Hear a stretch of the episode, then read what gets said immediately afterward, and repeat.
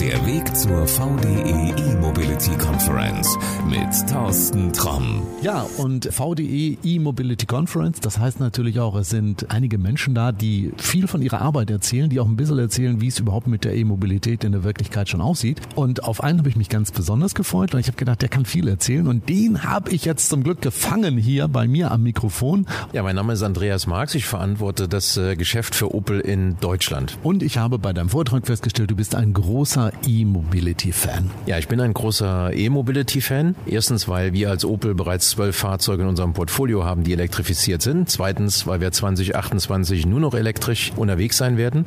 Und drittens, weil elektrisch Autofahren eben auch Spaß macht. Warum seid ihr so früh nur noch elektrisch unterwegs? Es gibt ja andere Hersteller, die noch viel länger Verbrennermotoren bauen wollen und du sagst jetzt einfach so, pff, wir ziehen vorher schon Schlussstrich. Wir glauben an die äh, Zukunft äh, der Elektromobilität. Die Zukunft ist elektrisch in der Fahrzeugmobilität und wir sehen natürlich, dass die Politik die Rahmenbedingungen gesetzt hat, dass wir möglichst schnell dort agieren müssen. CO2-Emissionen müssen reduziert werden. Der Fußabdruck von uns selbst im Thema der CO2-Emissionen muss runter, damit wir nach vorne auch nachhaltig für unsere nachfolgenden Generationen auf dieser Welt leben können. Andreas, du hast, glaube ich, in deinem Vortrag gesagt, alle Investitionen im Moment bei Opel, die gehen nur noch in Elektromobilität. Ja, das ist richtig, weil wir von den Rahmenbedingungen her unsere CO2-Emissionen reduzieren müssen. Und diese Reduktion der CO2-Emissionen geht nur elektrisch. Das kriegen wir mit einem Verbrenner nicht mehr hin. Und insofern investieren wir in die Zukunft unseres Portfolios in batterieelektrische Fahrzeuge. Technologieoffen heißt aber jetzt nicht nur, es sind Autos, die man mit einem Kabel lädt, sondern es bedeutet auch, das sind Autos mit einer Brennstoffzelle, die mit Wasserstoff fahren.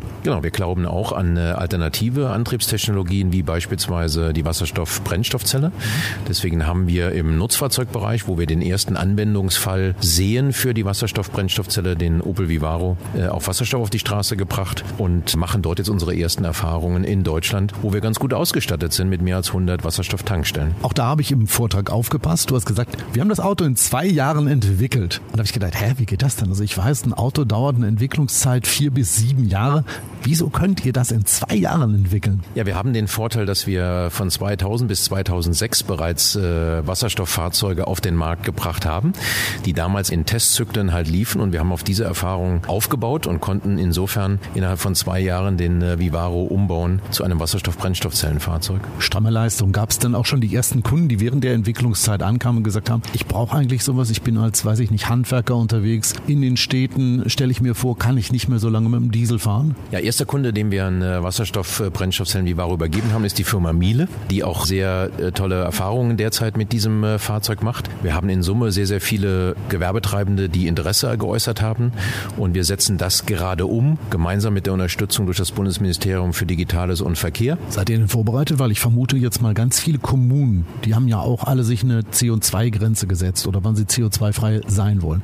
Deren Mobilität muss ja weiter funktionieren. Also die können ja nicht sagen, gut, okay, wir haben keine Diesel mehr, wir, wir fahren jetzt gar nicht mehr.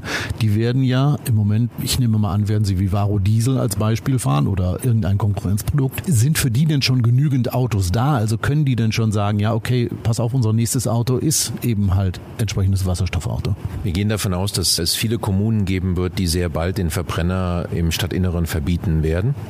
Für die Gewerbetreibenden, die ihr Geld verdienen, beispielsweise mit Transportern, ist es wichtig, dass sie dann trotzdem zu ihren Kunden kommen können. Wir haben bei Opel alle unsere Nutzfahrzeuge elektrifiziert. Also ein Combo, Vivaro, Movano sind alle drei elektrifiziert im Sinne eines batterieelektrischen Fahrzeugs. Und wir haben alternativ dazu den Vivaro als Wasserstoff-Brennstoffzellenfahrzeug. Also wir sind eigentlich sehr gut im Angebot aufgestellt für die Gewerbetreibenden, um weiterhin in die Städte hineinfahren zu können.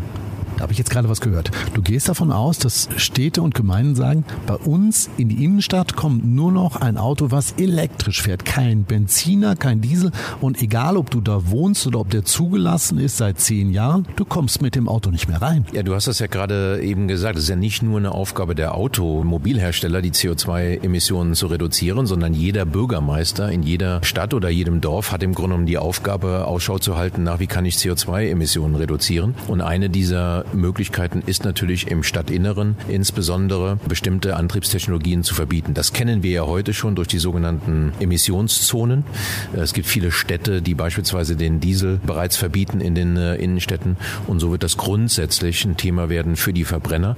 Insofern ist es wichtig, dass sich äh, Gewerbetreibende Gedanken machen, auf die E-Mobilität auch im Nutzfahrzeugbereich umzusteigen, um dann nach wie vor sein Geld auch verdienen zu können mit diesen Fahrzeugen.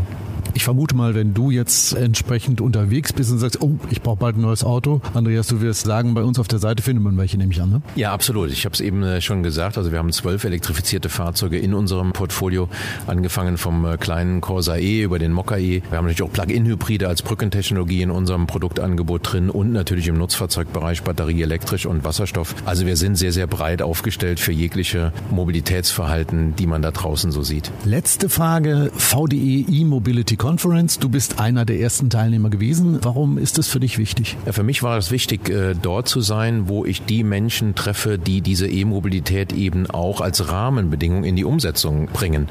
Wir als Automobilhersteller, wir entwickeln, designen die Fahrzeuge und bringen sie auf den Markt. Aber am Ende äh, müssen diese Fahrzeuge halt eben auch geladen werden an Wallboxen beispielsweise oder die Fahrzeuge müssen geladen werden im Rahmen eines dynamischen Lastenmanagementsystems. Die Fahrzeuge, die Batterien insbesondere sollten auf ihre Effizienz Effizienz getestet werden. Dafür braucht man Zertifikate, dafür braucht man Prüfregeln und das alles macht ja der VDE und insofern war das für mich heute spannend, die Menschen zu sehen, die sowieso schon bei dem Thema Elektrotechnik ganz weit vorne sind und für uns natürlich die ersten sind, die wir auch ansprechen, um umzuparken im wahrsten Sinne des Wortes in Richtung Elektromobilität. Besseres Schlusswort kann man nicht finden. Ich sage vielen, vielen Dank für deine Zeit. Wenn du jetzt sagst, ja, ich würde gern mehr wissen, ich packe dir den Link natürlich zur Opel-Webseite in die Shownotes, kannst einfach draufklicken und schon bist du da. Andreas, vielen, vielen Dank für deine Zeit. Vielen Dank, Thorsten. So, und wenn du diesen Podcast schon abonniert hast, dann ist alles gut, dann musst du nichts mehr machen. Falls du das noch nicht getan hast, dann würde ich dir jetzt empfehlen, drück einfach mal auf den Abonnieren-Button, denn in der nächsten Folge, da werden wir uns eine Weltpremiere angucken und ich sage nur so viel dazu. Sie könnte die E-Mobilität in den Städten wirklich revolutionieren. Was das ist, verrate ich natürlich noch nicht. Dafür musst du in die nächste Folge reinhören und äh, dann weißt du mehr und ich vermute mal, du wirst genauso begeistert sein wie ich. Also, wir hören uns. Bis dahin, alles Gute. Ciao. Das war der Weg zur VDE E-Mobility Conference.